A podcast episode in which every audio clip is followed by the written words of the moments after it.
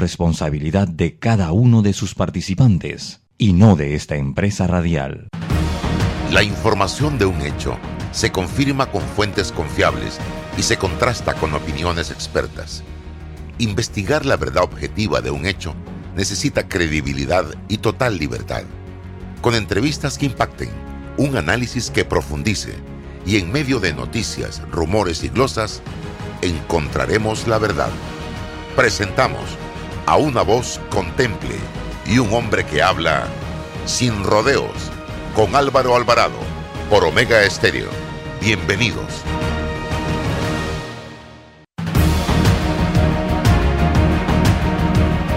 ¿Qué tal mis amigos de Omega Estéreo, Instagram, Facebook y YouTube? Gracias por acompañarnos a partir de este momento, hoy jueves 13 de mayo en otro programa más de Sin Rodeos, donde abordamos temas de país, temas de interés nacional, con el propósito de darles a ustedes elementos importantes para que los analicen y no se dejen llevar por, oye, cuentos de WhatsApp, me dijeron, yo creo, no, aquí tenemos a los protagonistas de la información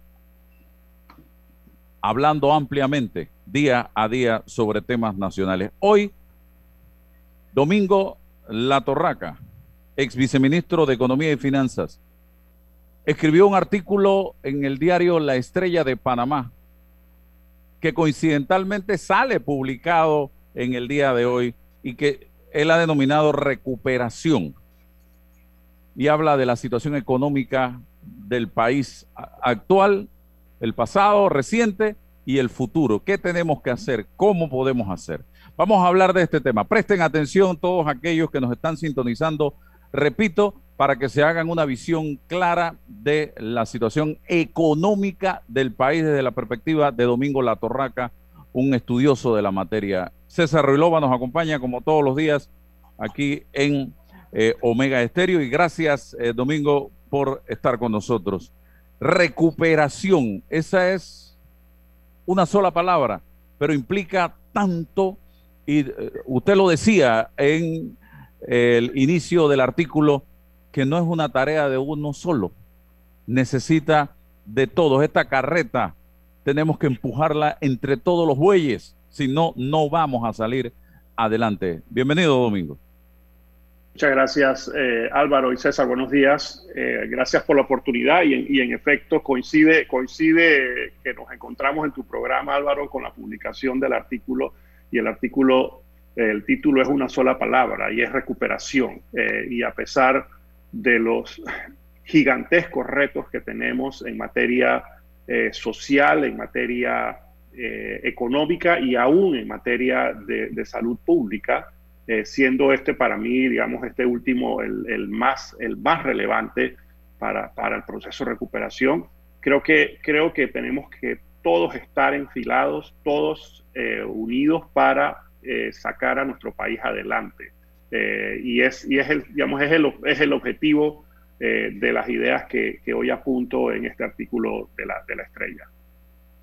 Tus perspectivas en torno a la recuperación económica del país, cuáles son, eh, cuando todavía eh, no hemos logrado, vamos a buen ritmo, hay que aceptarlo, pero no hemos logrado vacunar al 50% de la población.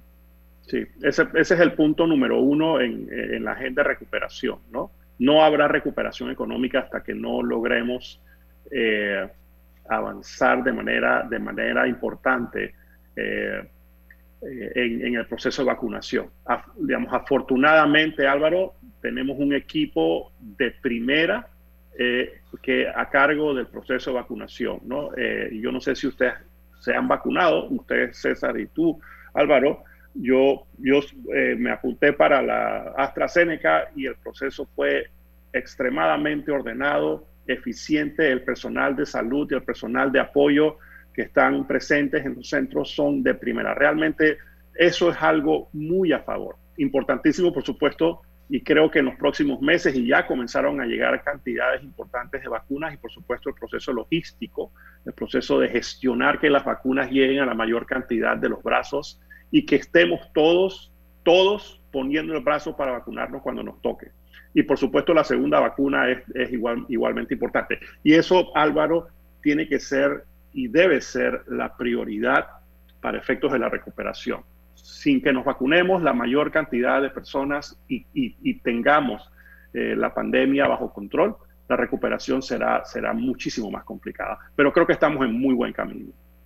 Ahora háblame de las proyecciones, porque veo mucho optimismo eh, en el Fondo Monetario Internacional, veo mucho optimismo en el Banco Mundial, veo mucho optimismo también en algunos estudiosos de la materia eh, en cuanto eh, nacionales, pero no sé si Domingo La Torraca tiene información que lo lleva a pensar de la misma forma que como piensan el Fondo Monetario y el Banco Mundial. Nosotros hemos conversado en este programa con Guillermo Chatman, hemos conversado en este programa con Nicolás Ardito Barleta, también con el profesor Juan Jované, diferentes corrientes sobre este tema económico. Queremos escuchar cuáles son sus proyecciones y la comparación con las de los organismos financieros internacionales. Sí. Mira, yo y, tengo que, y tengo que advertirte, Álvaro, que, que, en mi vida mi vaso siempre ha estado medio lleno, ¿no? Y frente a los grandes retos que la vida nos pone eh, en ocasiones, eh, mi vaso se, ha mantenido medio lleno a pesar de estar un poquito más abajo de la mitad. Así que eso, eh, digamos, yo creo que eso es un, ese es una, una, un, condicionamiento importante en mi evaluación. y, y, yo eh, al, final del año pasado, aún, aún con, con, muchísima incertidumbre y teniendo todavía enfrente, digamos, las primeras semanas del año que pasamos cerrados, yo creo que el camino a la recuperación eh, este año, este año, es bastante, es bastante probable eh, de que registremos un crecimiento fuerte. Ahora, un crecimiento muy fuerte, Álvaro, porque la caída del año pasado fue estrepitosa nosotros perdimos, Álvaro, el equivalente a lo que toda la economía produjo en el último año que yo participé en el gobierno en el 2003. ¿no? De, ese, de, ese, tamaño es el hueco. Todo lo que nosotros producimos el año 2003 en toda la economía nacional fue el equivalente a lo que perdimos el año pasado, ¿no? que eso, eso suma tal vez unos, unos 14 mil millones de dólares. Esos son eh, como, eh, déjame ver, pero son varias veces los ingresos, son como cuatro veces, cuatro veces y medio los ingresos de Copa del año 2019, como tres veces y medio los ingresos del canal del año 2020. Entonces, eso fue la caída estrepitosa. Entonces, si tú tienes el piso donde, donde comienzas, es sumamente bajo. Así que las, las actividades, algunas, están recuperándose, ¿no? Eh, y esos van a empujar este año un crecimiento eh, y yo comienzo a coincidir y yo coincido contigo en que el, fondo y el Fondo Monetario del Banco Mundial desde afuera ven a Panamá en términos digamos, del contexto regional con muy buenos ojos. Panamá en general, a pesar de los retos que tenemos, en el contexto regional es un puerto seguro, ¿no? Y eso, y eso eh, dependiendo de qué tan qué tanto nos amarremos la correa en los próximos años, eh, yo creo que puede mantenerse Panamá como un puerto seguro. Y solamente tenemos que ver a algunos de nuestros vecinos eh, eh, y reflexionar sobre los, los, retos y la violencia que están atravesando algunos países vecinos para nosotros poder tal vez hacer algunos cambios de, de dirección eh, para efectos de, asegurar que nosotros mantenemos la paz social que hemos, que hemos tenido hasta ahora, hasta ahora. buenos días, buenos días Álvaro, buenos días Domingo. Para priorizar, para priorizar las acciones de recuperación, ¿cómo hacemos para dividir lo que es coyuntural con lo que es estructural en materia económica? ¿Cómo, cómo dialogamos sobre este asunto? Mira, eso, eso, es una, eso, eso es un reto gigante, César, porque lo, vamos a tener en los próximos años recursos muy limitados, ¿no? Entonces tenemos que ser lo más eficiente en su utilización. No puede haber despilfarro, no puede haber mal gasto. tenemos que ser súper eficientes. Y eso es un reto porque, porque en efecto hay medidas coyunturales, hay medidas que es como cuando uno prende una barbacoa, ¿no? que uno le echa un poco de líquido al carbón o un poco de papel abajo para que arranque el fuego, ¿no? Para que arranque. Y una vez, y una vez tenemos la brasa, eh, pues entonces tú puedes poner, empezar a cocinar otras cosas, empezar a cocinar y, que las cosas no se te quemen. Entonces, hoy en día necesitamos hacer, digamos, ir uno activando aquellas eh, actividades que pueden generar demanda. ¿no? Y a mí, y esto lo, han mencionado ya, y, eh, no, no, es nada nuevo, digamos, los proyectos de infraestructura, ¿no? Sobre todo, sobre todo digamos, digamos, que se alejan del centro del casco metropolitano de la ciudad, para que haya liquidez en todas esas áreas. Y eso, y eso enseguida empieza a generar demanda, ¿no? Demanda de servicios, demanda de productos. También a mí se me ocurre que, o sea, y aquí, y aquí valdría la pena revisar, digamos, el exceso, posible exceso de, de personal en algunas instituciones, pero que pudiesen, pudiésemos asimismo eh, profundizar los grandes esfuerzos que está haciendo la AIG para digitalizar los procesos públicos, los procesos en el sector público y tener un ejército de jóvenes que se dediquen con una guía a digitalizar esos procesos y, salir de esta coyuntura tan difícil, uno, con estas personas capacitadas, activadas en trabajo eh, y que nos ayuden eh, a hacer esta agilización para que esos procesos ya queden eh, digitalizados cuando salgamos de la pandemia. Así que son dos actividades muy puntuales. Ahora, eso tiene que irse, ir de la mano con, con políticas a largo plazo, ¿no? Y yo creo que en ese sentido tenemos que ser, estar claros que lo que nos hizo tener booms económicos en el pasado no necesariamente nos van a acompañar de la misma, con la misma fuerza. Y un, un ejemplo claro es la construcción. La construcción eh, de viviendas eh, en algunos segmentos, hay una sobreoferta que durará años absorberla, años absorberla. Voy a hacer un paréntesis aquí, a menos que en alguno de los países latinoamericanos grandes sufran unas crisis tan severas, y hay un par de candidatos, que eso genere migración afuera de sus países y Panamá reciba otra ola de migración como nosotros recibimos, y creo que fue una bendición, recibimos eh, olas de migraciones en el pasado de, algunos, de algunos países vecinos, ¿no? que yo creo que eso nutre nuestra, ha nutrido nuestra sociedad. Así que, pero paralelamente tenemos que desarrollar otras actividades, y te voy a mencionar dos. Y hay una regulación ya establecida, que es la, la regulación de EMA, que es, que es estimular la producción, el ensamblaje para, para empresas multinacionales. Eso requiere mano de obra bien calificada eh, y puede generar muchísimo empleo. ¿Por qué yo creo que Panamá es muy propicio para eso? Porque tiene la cadena de logística, tiene la, capacidad de sacar esos productos hacia el mundo, por supuesto, a través de nuestros puertos y a través del canal de Panamá. ¿no? El segundo que yo que puedo pensar es en el sector agropecuario y nosotros tenemos nuevamente una plataforma logística de primer mundo y tenemos todo por hacer en el sector, en el sector primario. Podemos aumentar la capacidad con tecnología, la calidad con tecnología y pensar en mercados internacionales para algunos de nuestros, productos. Esos son dos ejemplos de lo que tú preguntabas, César.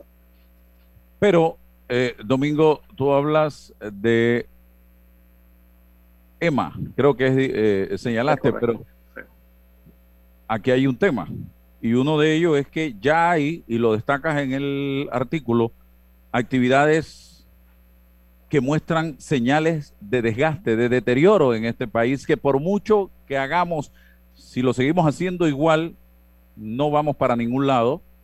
Y yo pienso que eh, Zona Libre pudiera ser una de ellas, que Zona Libre ya está como arando en el mar si siguen con el mismo estilo. Y eh, también la necesidad de mano de obra competitiva, preparada, calificada.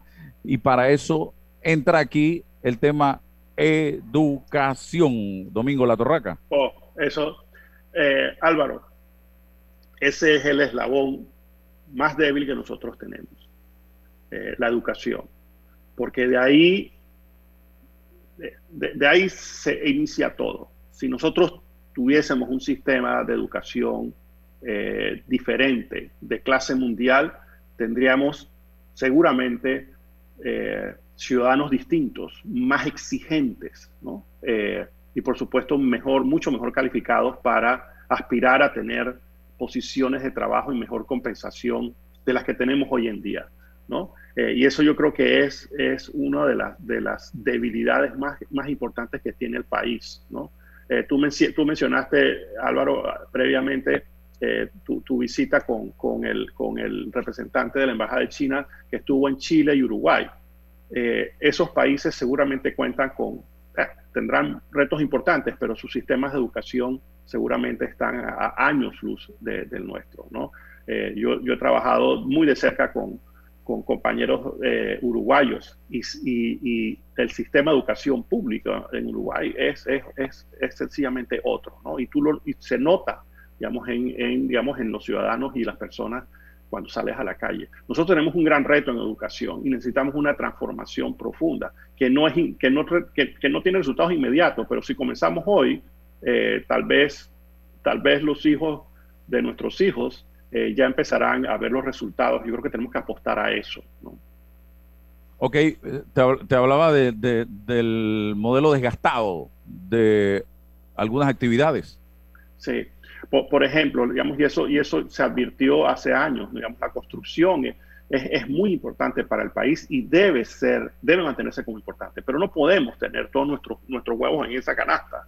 No podemos depender de la construcción para tener un crecimiento fuerte y robusto. Tenemos que tener nuestra economía que es, que es, que es muy bien diversificada, pero que se apoyó mucho, ¿no? Se apoyó mucho por las condiciones del mercado eh, en, en la construcción ese boom de la construcción eh, difícilmente se va a repetir de la forma en como, como lo vivimos hace años y por mucho tiempo. Creo que tenemos que empezar a buscar otras actividades y ya mencionamos un par eh, de actividades nuevas. Por supuesto, el turismo es otra. El turismo hay que, hay que reiniciarlo porque eso es, un, eso es una actividad que en la medida que podamos atraer turistas y por supuesto el proceso de ingreso al país eh, es, es, es, un reto grande, porque eso lo que están haciendo es espantar a las personas, pero, pero creo que si nosotros, y creo que eso es muy coyuntural, creo que eso se puede resolver eh, rápidamente, pero, pero creo que el turismo es otra actividad que, que, se, que se perfila como una gran oportunidad. Panamá dentro del área latinoamericana es un, es un lugar seguro, a pesar de los retos que tenemos de seguridad, eh, y, que estamos en medio, digamos, del canal de, tráfico de, droga entre, entre la producción y el consumo. Eh, y eso, por supuesto, tiene sus efectos, pero en general, Panamá es un sitio seguro, un sitio seguro para nuestros visitantes. Eh, así que también eso es algo positivo para el desarrollo del turismo. El turismo tenemos que arrancarlo ya, porque genera empleo, genera, digamos, genera actividad nuevamente fuera del casco metropolitano y darle empleo a las personas que están, que están eh, en, gran necesidad. Coincido, Domingo, porque he escuchado economistas hablar del concepto de encadenamiento ¿no? en la actividad económica, cómo va generando, como tú dices, demanda. Alguien que llega al país, que va a arrendar un vehículo, que se va a quedar en un hotel, que va a ir a un restaurante, y eso impacta en distintos sectores. ¿Qué, qué otro, eh, ¿Qué otra área de la economía piensas que genera ese, ese encadenamiento para activarlo la coyuntura. Y, y me preocupa, tú has tenido experiencia gubernamental, la comunicación política, eh, la información eh, sobre la situación real y actual. Eh, solo estoy observando que es el ministro, en cabeza del ministro, que está la comunicación, pero no veo un equipo gubernamental económico que le comunica a la población qué es lo que está ocurriendo y cuáles son las medidas que hay que adoptar. Y mira, eh, Domingo, perdona, mira lo que ha hecho Estados Unidos. Y le salió la jugada. Al principio, la gente decía, voy a intentar vacunarme en Estados Unidos. Eh, y lo hacían como escondido, como, oye, voy por si las moscas, cuidado, te pasa algo, te quitan la visa. Todo era parte de una estrategia.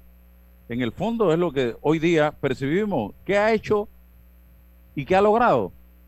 Empezar a reactivar la economía de los Estados Unidos. Cada persona que va a Estados Unidos a ponerse las dos dosis de vacuna gasta desde el boleto aéreo, transporte en Estados Unidos, hospedaje en Estados Unidos, comida en Estados Unidos, se va de shopping en Estados Unidos y esto es dinero que se está moviendo desde el extranjero hacia Estados Unidos a raíz de lo que ellos disimuladamente, porque no lo han hecho público, abierto, oficial, pudiera ser el turismo de vacuna. Eh, don Domingo. Mira, eh, eh, obviamente, digamos, la actividad más, digamos, que le podemos echar más pólvora más rápido, por supuesto, es el comercio, ¿no? para eso las personas necesitan tener dinero en el bolsillo, ¿no? así que es importante, y sí, sí creo que es importante la ayuda que el gobierno le dé a las personas que tienen sus contratos suspendidos o que han sido despedidas.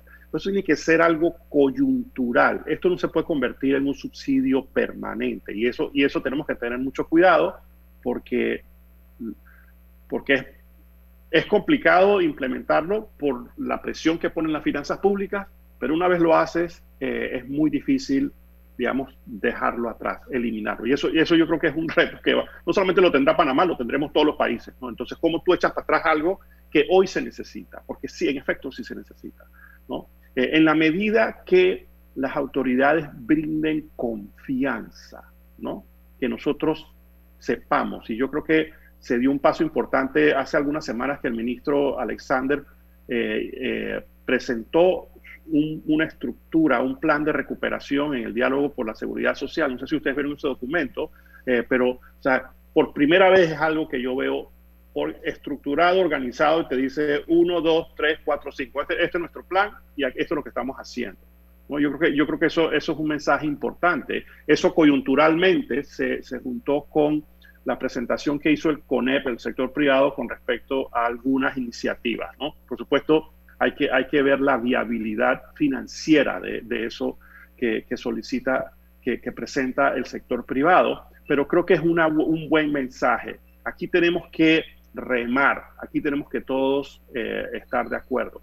Y, Álvaro, el tema de los visitantes, o sea, eso, eso es inyección de dinero fresco que entra al país. Entonces nosotros tenemos que, uno, asegurarnos que la población está lo mejor protegida posible contra la pandemia. Dos, tener procesos ágiles de ingreso al país y, transparentes, ¿no?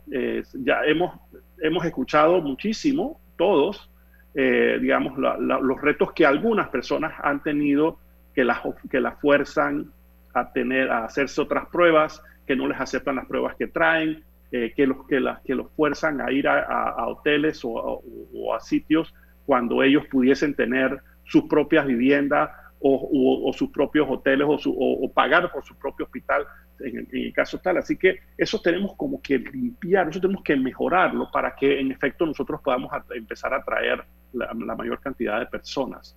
Eh, eh, aquí, Álvaro, una posibilidad para los próximos años es que, y, es muy probable eh, que, por ejemplo, un país tan importante en la región como Perú, sufra por los próximos años, digamos, un, un posible revés eh, económico y político, ¿no? Eh, y ahí entre los dos candidatos, no sé cuál es peor, pero el, candidato, eh, uno de los candidatos abiertamente, ¿no? Dice, hey, yo soy comunista, yo voy a estatizar todo, yo voy a, tú sabes, a nacionalizar todo, o sea, abierta, por lo menos es transparente, no, no se esconde eh, detrás de, los procesos democráticos como lo han hecho algunos otros y que terminan siendo dictadoruchos, ¿no? Pero, pero eso puede generar una migración. Nosotros tenemos que estar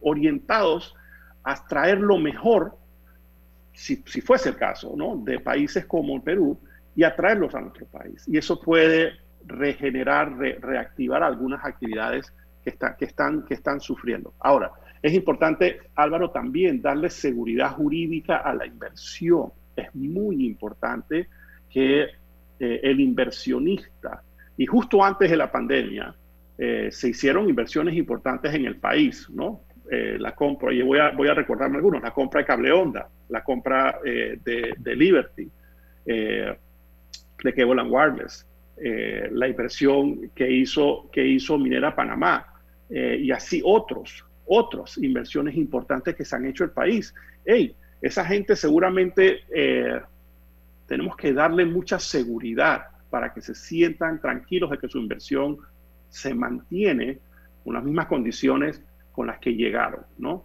y, si, y si escuchan ruido y si no hay una comunicación, digamos, efectiva, clara de las autoridades, pues eso, eso les puede generar muchísima preocupación a la que está y a la inversión que viene. Yo no sé si ustedes vieron en, el periódico hoy, la, inversión directa extranjera cayó eh, en un 85%.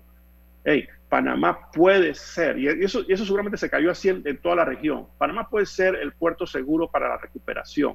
Pero tenemos que mandar los, los mensajes eh, adecuados, correctos, a la inversión que ya está aquí y a la inversión que, y a la gente que está evaluando, ¿no?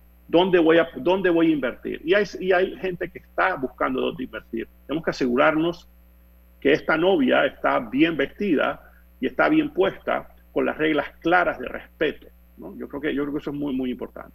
Sí, eh, eh, eh, Domingo, pero necesitamos seguridad jurídica. Y ya hemos tenido experiencias en el pasado de una total ausencia de seguridad jurídica en Panamá. Tú llegas a acuerdos con una empresa que viene a invertir en Panamá, llega un nuevo gobierno y ese gobierno simple y sencillamente le hace la vida de cuadritos y le cambia las reglas del juego a estas empresas hasta que logran que las empresas cierren, quiebren y se vayan. Y ese mensaje se multiplica y se envía al mundo entero y ya viene entonces la desconfianza, oye, ¿valdrá la pena ir a Panamá a invertir? Y el otro, el tema de la maldita coima, que en Panamá por años siempre se habla de para poder construir, para poder desarrollar un proyecto, para poder invertir en Panamá, hay que pagar coima.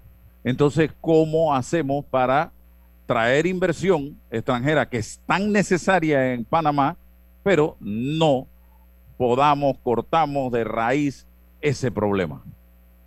Mira Álvaro, yo creo que, yo creo que el, tema de, la seguridad jurídica es un, elemento súper crítico, súper crítico. Y, y tú lo mencionaste, la inversión extranjera directa es necesaria para reactivar y mantener el, crecimiento económico. Y no solamente eso, sino que con esa inversión viene tecnología, conocimiento, seguramente de, otro, de, otros, de otros países, digamos, con procesos más, más, más, más actualizados. Así que eso nos ayuda en la capacitación.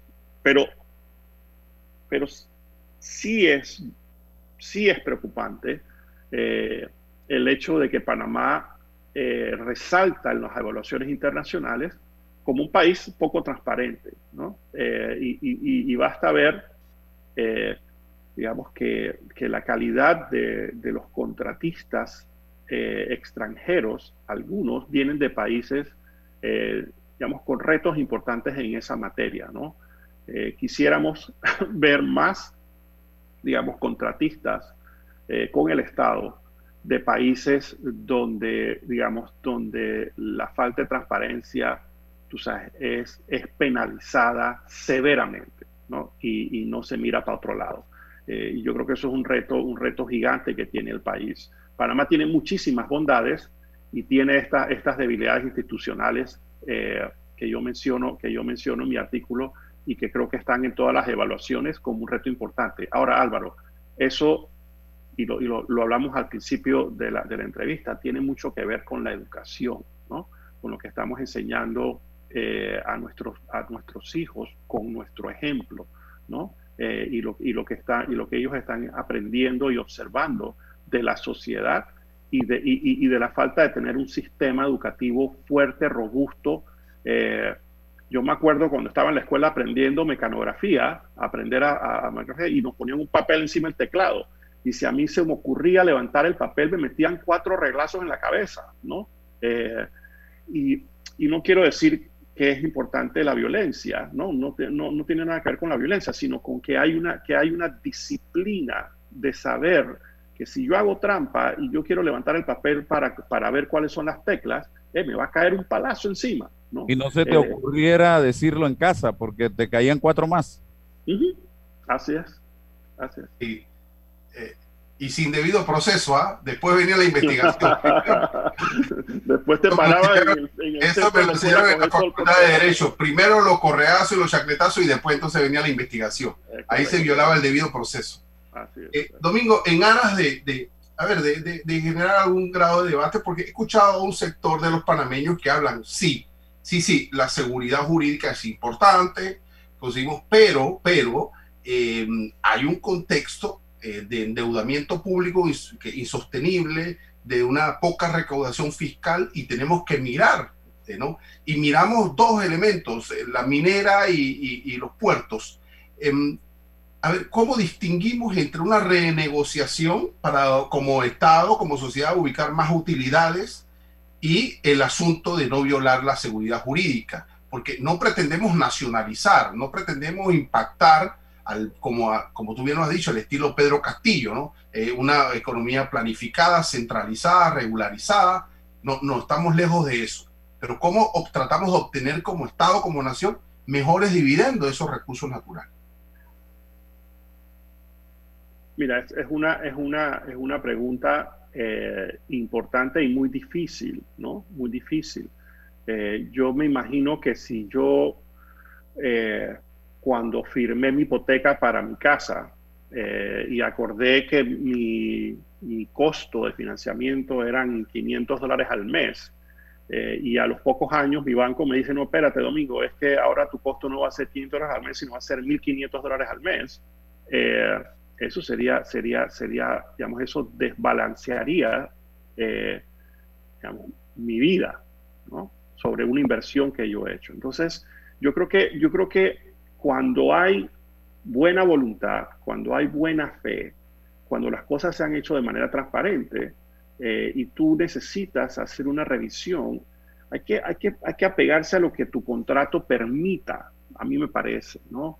Eh, yo creo que yo creo que son dos, dos situaciones muy diferentes, ¿no? Digamos, yo creo que la, digamos, el, el, la inversión minera es una cosa y yo no creo que nada tiene que ver con, con la coyuntura de, de cierto puerto eh, en, el, en, el, en, el, digamos, en, en, el lado pacífico. Yo creo que son dos, dos situaciones, dos condiciones, dos contratos muy, muy diferentes, ¿no?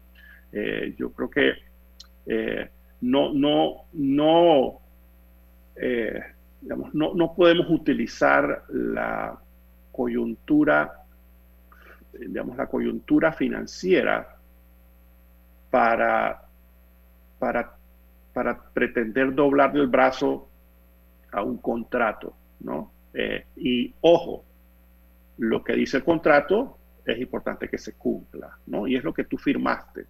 Si hay, eh, si hay cláusulas para re, reabrir las conversaciones eh, en base a eso, pues se puede ejecutar.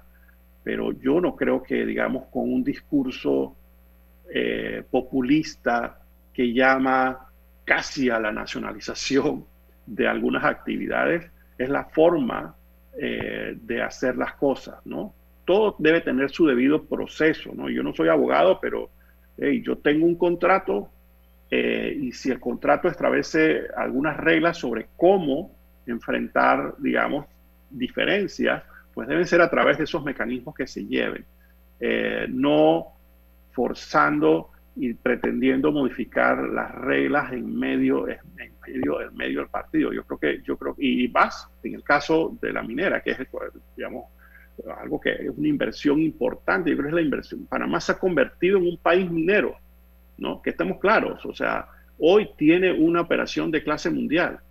Eh, hombre, Panamá tiene que resguardar sus intereses.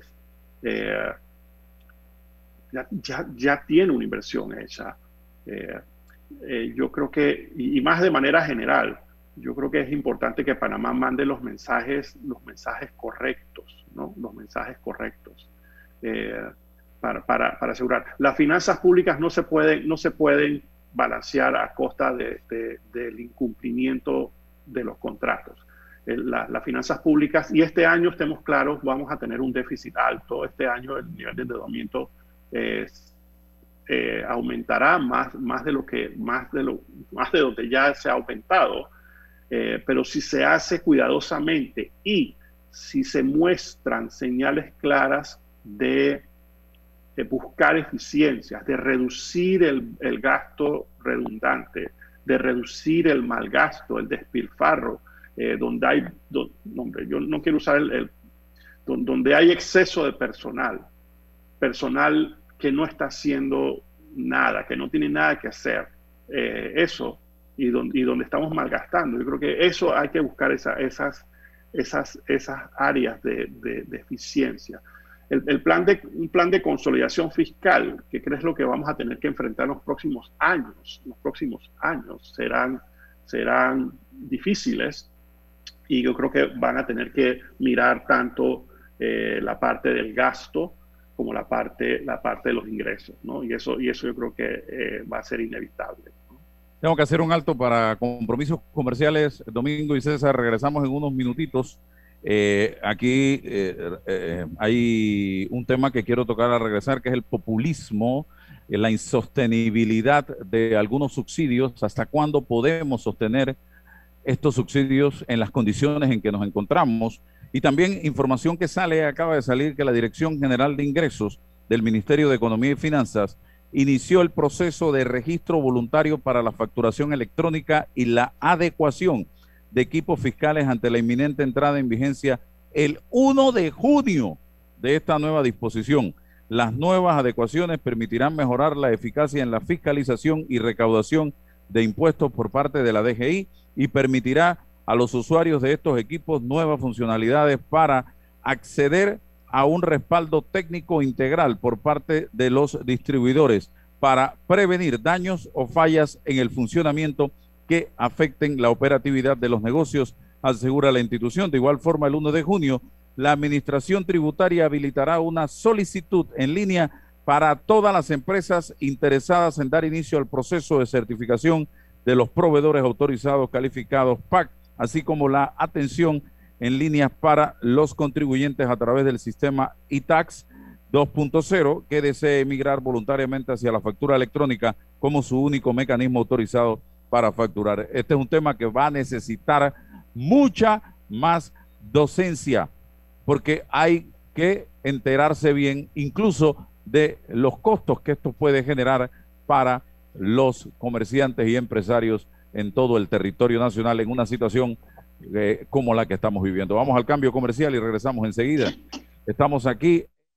Atrévete a descubrir el nuevo mundo de tu caja en línea con innovadores servicios y facilidades en cajadeahorros.com.pa. Si aún no la tienes, afíliate en línea de forma rápida y segura. Caja de Ahorros, el banco de la familia parameña. Para la autoafiliación es necesario que sea cliente de Caja de Ahorros y mantenga un producto activo. Bueno, me voy a comer con una estrella. Mmm. Espérate, ¿y tu esposa sabe? Claro, ella sabe que la estrella del sabor es American Star. Y por eso en la casa comemos delicioso. American Star, el tasajo, jamón, chorizos y embutidos más suaves, económicos y con el sabor que le gusta a todos. ¡Oh! ¿Me invitas a conocer esa estrella? Busca la estrella roja y azul American Star, la estrella de tu cocina. Me levanto bien tempranito. Yes. Agradecida por trabajar con Dios en una de las mejores compañías. Alright. Número uno en Latinoamérica.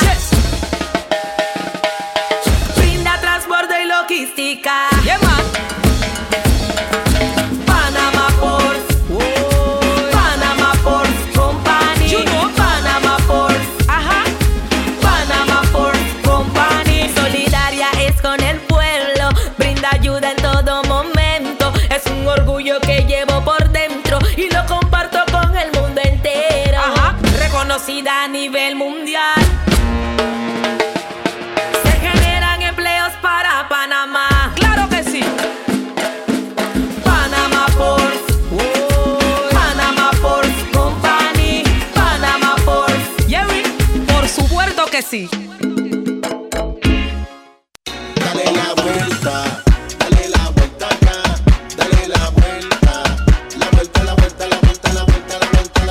Fantastic Casino y dale la vuelta a tu suerte. Juega con tu tarjeta Winner Club y participa en los sorteos semanales. Gira la ruleta y gana hasta 500 cada semana. Solo aquí en Fantastic Casino donde siempre ganas. Juega seguro con nosotros. Dale la vuelta dale la vuelta. Aprobado por la JCJ, resolución 27 del 6 de enero del 2021. A partir del lunes 17 de mayo será obligatorio el uso de pantalla facial durante tu viaje en el metro de Panamá. No bajemos la guardia. Cuidándote, nos cuidamos todos. Déjate llevar por la frescura del pollo melo, panameño como tú. Déjate llevar por la frescura del pollo melo. Variedad Altos estándares. la calidad es una promesa. Para llevarte el pollo melo siempre fresco hasta tu mesa. Déjate llevar por la frescura del pollo melo. Por su sabor y calidad lo prefiero. Déjate llevar por la frescura. Banco Nacional de Panamá te recuerda que tienes a tu disposición todas sus alternativas de canales virtuales de atención. Banca en línea, banca móvil, Infovoz y su billetera electrónica nacional Ven para hacer más cómoda tu experiencia sin tener que salir de casa.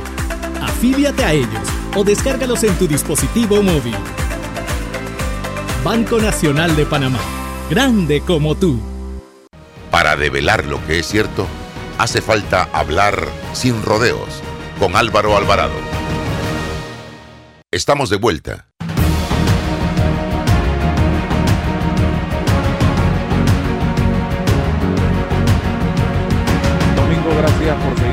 Nosotros. Dos temas.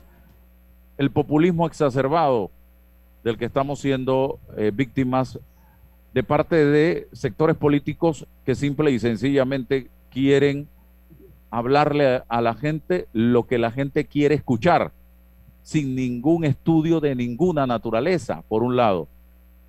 Y lo segundo, eh, el tema que hablaba de la relación banco-cliente que se ha visto un poco afectada a raíz de la pandemia, ¿cómo debo hacer porque hay gente quejándose en las redes sociales y en todos lados de que el banco me está llamando, el banco me está cobrando, el banco me está acosando y eh, no me deja en libertad. ¿Qué hacemos?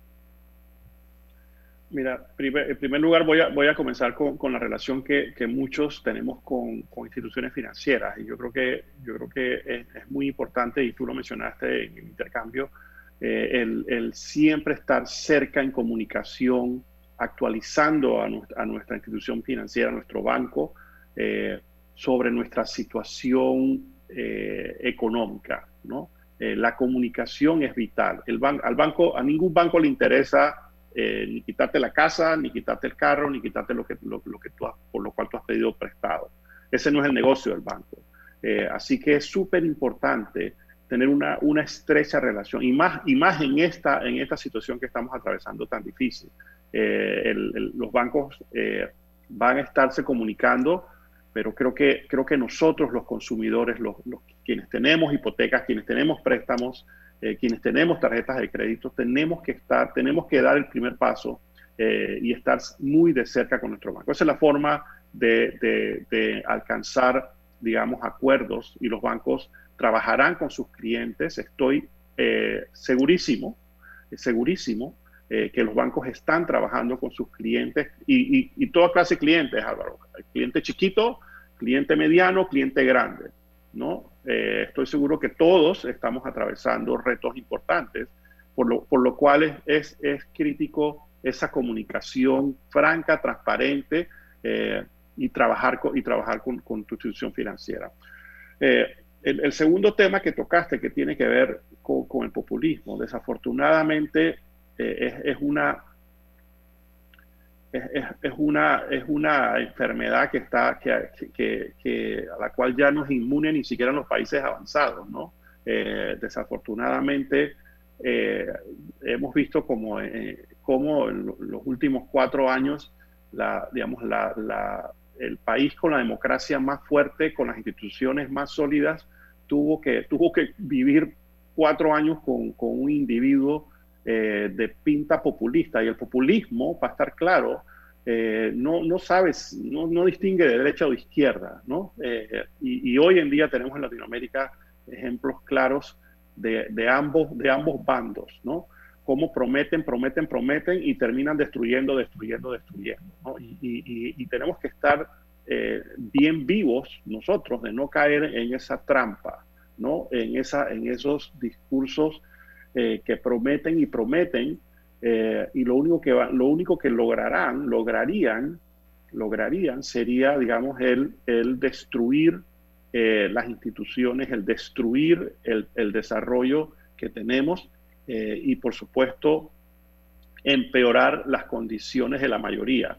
Hace unos días había una, una publicación sobre lo que se requiere invertir en Venezuela para que pueda comenzar a producir eh, algo, algo de petróleo, ¿no? Y eran, o sea, eran decenas de miles de millones de dólares, ¿no? Para ponerlo en el mismo nivel previo a que comenzara la dictadura eh, de Chávez y de ese que está ahí ahora, Maduro, eh, ¿no? Y entonces, es, ese es el tipo de destrucción que un discurso populista que pareciera, wow, suena rico, suena bien, todos vamos a estar bien, nos van a regalar de todo, ¿no? Y el Estado, se, el Estado, el Estado le va a quitar, es, es, eso, no, eso no funciona, ¿no? Y ya está harto probado. Y nuevamente, Álvaro, no tiene nada que ver con la izquierda o la derecha, tiene que ver con un discurso eh, que al final, al final, eh, tenemos instituciones tan débiles que terminan, ter, terminan destruyendo la democracia y terminan destruyendo a los países. ¿no? no debemos caer en eso. Domingo, en esa misma línea de hablar de populismo, yo siempre he pensado, ¿qué, qué tanta economía y qué tanta política? Es decir, mucha economía sin humanismo nos tiene en un estado de desigualdad, en una situación caótica de, de, de, de muchas eh, diversidad dentro de una sociedad y mucha política sin economía sensata, limitada, eh, nos lleva también a la demagogia, a la retórica y al populismo. ¿Dónde encontramos ese equilibrio? Eh, de, de, verdad que, discúlpame, ¿no? Pero... ¿Tú sabes dónde se, sí. César, ¿tú sabes dónde se encuentra? En la educación de nuestra gente, ¿no? Porque si tenemos personas mejor educadas, sabremos elegir a mejores líderes y sab ellos sabrán designar a mejores líderes en, a cargo de la planificación. Y sí tiene que haber un balance, sí debe haber un balance. Y yo, y yo creo en el mercado, yo creo en la libre empresa, pero creo más en la educación. Y esa es nuestro talón de Aquiles, ¿no? Eh, para que un individuo, una persona pueda tener mayor oportunidad de salir de su situación si ve una situación extrema, no es a través de regalarle eh, permanentemente eh, una propina, es educar a esa persona y que esa persona sepa lo que vale y se sepa eh, valerse por sí mismo, porque lo hemos preparado para eso. He ahí en mi parecer, digamos, lo que a nosotros nos hace muchísima falta. Yo creo que nosotros tenemos un gran país, tenemos un, país con condiciones eh, económicas eh, eh, muy buenas. Creo que tenemos gente muy buena, pero esa gente necesita educarse. Y la vacuna, ¿no? la vacuna contra el populismo y la vacuna contra el extremo, y, la, y, la, y la solución a las desigualdades, a mi parecer, pasan por, por la educación. No, y, y también eh, elegir mejor gente, ¿no? Pero también tenemos que establecer controles, lo que llamamos pesos y contrapesos. Necesitamos tener instituciones sólidas que puedan frenar aquel que va de una u otra manera pensando en llegar a, el, a un puesto público a enriquecerse, que sepa que la justicia lo va a perseguir hasta el último día de sus vidas. porque mucha gente que también está educada, tú has visto en administraciones de gobierno que son señaladas de actos de corrupción. Entonces, si tuviéramos una constitución, pienso yo, con los controles necesarios para evitar estas cosas, también eso ayudaría. ¿Qué piensa Domingo de todo este movimiento que está surgiendo tanto de la sociedad civil como de los partidos políticos, cosa que yo aplaudo? Yo personalmente no he hablado con Domingo para saber cuál es su punto de vista y se le respeta el que quiera, lo que quiera decir aquí, libremente. Eh, pero pienso que eh, está bien que, que hayan surgido estos movimientos en aras de diseñar un nuevo país, una nueva nación. Esa es la primera pregunta del tema este. Y la segunda, ayer conversaba con un amigo empresario que tiene algunos restaurantes y tiendas de venta de eh, otros artículos y me decía, estoy preocupado porque yo no puedo traer de vuelta a ciertos empleados que tengo pagándoles el mismo salario que les pagaba antes de la pandemia. Y si lo liquido, por ejemplo, tengo el caso, me decía, de una persona que eh, tengo que llamarla, recontra, eh, eh, suspender la suspensión del contrato o reactivarla y liquidarla y la liquidación me cuesta 19 mil dólares de una sola persona para poder contratarla con un menor salario. Todo eso está pasando hoy día en el sector empresarial, señor Domingo La Torraca. ¿Cómo resolvemos esto? Hablemos de esos dos temas. Mira, el, primero, yo te voy a, yo te voy a dar, hacer, dar, hacer una anécdota muy sencilla. Yo viví en Estados Unidos 12 años, ¿no? Y en, y en, cierto momento en mi vida en Estados Unidos yo me compré una moto para ir de la, de la de, de, mi casa a la universidad. Y uno de los primeros días yo iba a doblar a la derecha. Eh, y doblar a la derecha sin detenerme. Me, paró, me paró el policía y me metió una boleta de, de 75 dólares.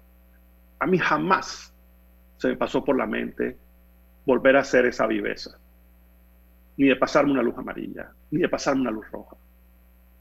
Certeza del castigo, certeza de que si yo cometo una falta, por más sencilla, me va a caer la teja, ¿no? Eso necesitamos aquí en el país. Y eso lo vivimos todos los días, ¿no? Y todos los fines de semana seguramente quienes van al interior y regresan ven una serie de vivos, ¿no? Que se pasan por el, digamos, por el, por el, por el hombro de la carretera, ¿no? Y, es, y eso, es, eso no tiene nada que ver con el gobierno, tiene que ver con nosotros mismos. Ahora, no hay certeza del castigo de que esas personas le van a meter una boleta para que no lo hagan más nunca. ¿no? Entonces, eso, eso es algo súper importante. El tema de cambio constitucional, yo creo que, yo creo que, yo creo que es, un, es una necesidad que tiene el país, ¿no? Eh, y yo creo que es importante el esfuerzo que se está haciendo porque la debilidad que tenemos es importante. Ahora, nosotros hacemos ese cambio constitucional y las cosas no se van a arreglar de la noche a la mañana. Eso nuevamente requiere un proceso de implementación, requiere tener a desentar el servicio y la actividad eh, y asegurarse que esa actividad que no está dentro de las reglas es penalizada severamente. Y yo creo que, yo creo que eso tenemos que estar claros, ¿no? De que este proceso, eh, yo creo que yo eh, estoy a favor de que se hagan cambios constitucionales. Sobre todo estoy a favor que se hagan cambios constitucionales en lo que, en lo que respecta a la justicia y en lo que respecta a, digamos, que cuál es la responsabilidad de cada poder, ¿no? Eh, y no hay, que, no, hay, no hay más nada que ver que el, presupuesto de la Asamblea Nacional para, para saber que ahí se están haciendo muchísimas otras cosas que no tienen nada que ver con legislar, hacer leyes, hacer las leyes de la República, ¿no? Eso con, con respecto al primer punto. Eh, eh, así que, no, me repites el, segundo. El tema de los contratos suspendidos y cómo hacer. sí, yo creo que, yo creo que eh, es un reto gigantesco nuevamente, ¿no? Pero era, e, es, inevitable el tener que enfrentar esas, esas duras pruebas. Ahora, mirando hacia adelante, más allá de la coyuntura, yo creo que es importante, Álvaro y César, que revisemos nuestra regulación laboral, ¿no? Eh, esa, ese, digamos, ese proceso de liquidación tiene que ver con nuestro código de trabajo, ¿no? Eh, y es sumamente inflexible. Yo creo que hay que buscar una fórmula para eh, que la contra, los procesos de contrataciones sean, sean muchísimo ágiles. Yo sé que, yo sé que es un tema súper difícil, pero tenemos que enfrentarlo, ¿no? A, ojo, las personas que, que, trabajan en las áreas económicas especiales, Panamá Pacífico, eh, en la SEM, en otras áreas especiales, en los puertos, seguramente tienen condiciones diferentes al código de trabajo.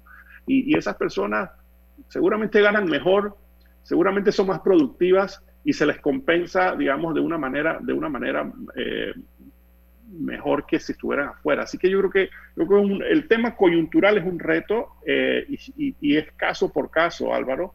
Eh, y creo que a, a, largo plazo, a mediano plazo, tenemos que eh, revisar el código de trabajo. ¿no? De, de, hecho, de hecho eh, sí.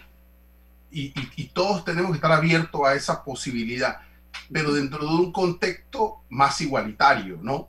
Porque opera la misma lógica de la seguridad jurídica para el trabajador. Debe operar la misma lógica de esa seguridad. Es eh, correcto. Sí. Ahora, Domingo, hemos hablado sobre la educación y, y me acuerdo de niño eh, escuchar el tema de la reforma educativa 1978, 79. Estaba yo muy niño cuando eso y no ocurrió absolutamente nada.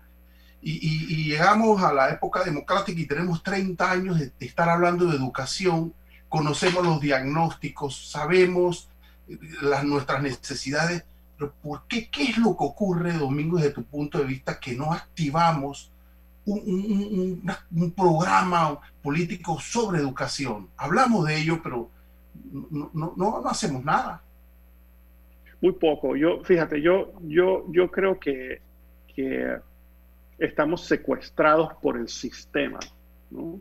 Y yo creo que yo estoy convencido que, que que, digamos, los, los ministros que llegan a encabezar, muchos, varios, yo, yo he conocido a varios y varios han tenido, digamos, la voluntad de, de empezar los cambios, de iniciar el proceso, pero sencillamente el sistema se los traga, ¿no? Eh, y, no o sea, y es tan grande ese monstruo que sencillamente no, y requiere realmente una revolución educativa, ¿no? En todos los sistemas, en todos los aspectos, ¿no? eh, necesitamos y saber que es una revolución que va a tomar eh, tal vez dos o tres generaciones, ¿no? Eh, y que los beneficios de eso no lo va a ver el gobierno que la inicia, que tiene, que tiene, digamos, el liderazgo y la fuerza y el respaldo, porque esto no lo puede hacer el gobierno solo, lo tenemos que hacer todos los ciudadanos que estamos preocupados por nuestros hijos y por el futuro del país. ¿no? No es una cosa del, no es la responsabilidad del no, es responsabilidad del gobierno, es responsabilidad mía y tuya y la de Álvaro y de todos, ¿no? Pero sencillamente el sistema, ¿no? Eh, en inglés hay una cosa que se llama el establishment, ¿no? El, eh, digamos, el, el, sistema se traga los esfuerzos, ¿no? Y la gente se echa para atrás y dice, no, es demasiado complicado. Y yo no voy a ver un beneficio. ¿Podrá Domingo en un minuto ya que nos, nos estamos pasados, decirme, ¿se puede lograr estabilizar la caja de seguro social en este diálogo sin tocar las medidas paramétricas? A mi juicio no.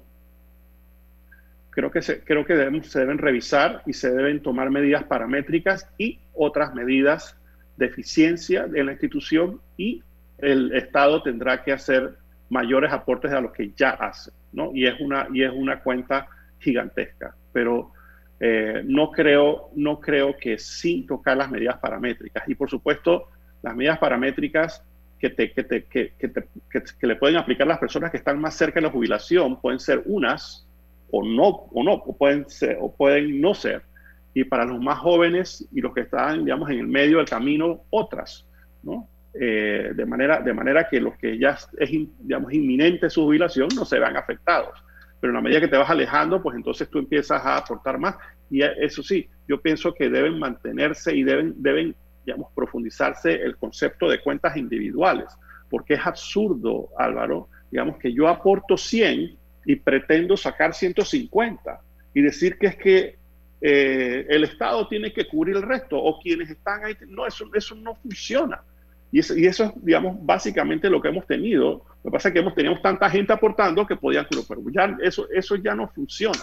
Entonces, eh, creo, que, creo que es inevitable, eh, si se quiere hacer una reforma completa, comprensiva, el no tocar, el, no tocar las medidas paramétricas, digamos, esos índices paramétricos. Domingo La Torraca, gracias por estar con nosotros en el día de hoy, a César también y a todos ustedes por tu sintonía a través de Omega Estéreo. Mañana, 8.30, nos volvemos a ver. La información de un hecho se confirma con fuentes confiables y se contrasta con opiniones expertas. Investigar la verdad objetiva de un hecho necesita credibilidad y total libertad. Con entrevistas que impacten, un análisis que profundice y en medio de noticias, rumores y glosas, encontraremos la verdad. Presentamos a una voz contemple y un hombre que habla sin rodeos con Álvaro Alvarado por Omega Estéreo. Gracias por su sintonía.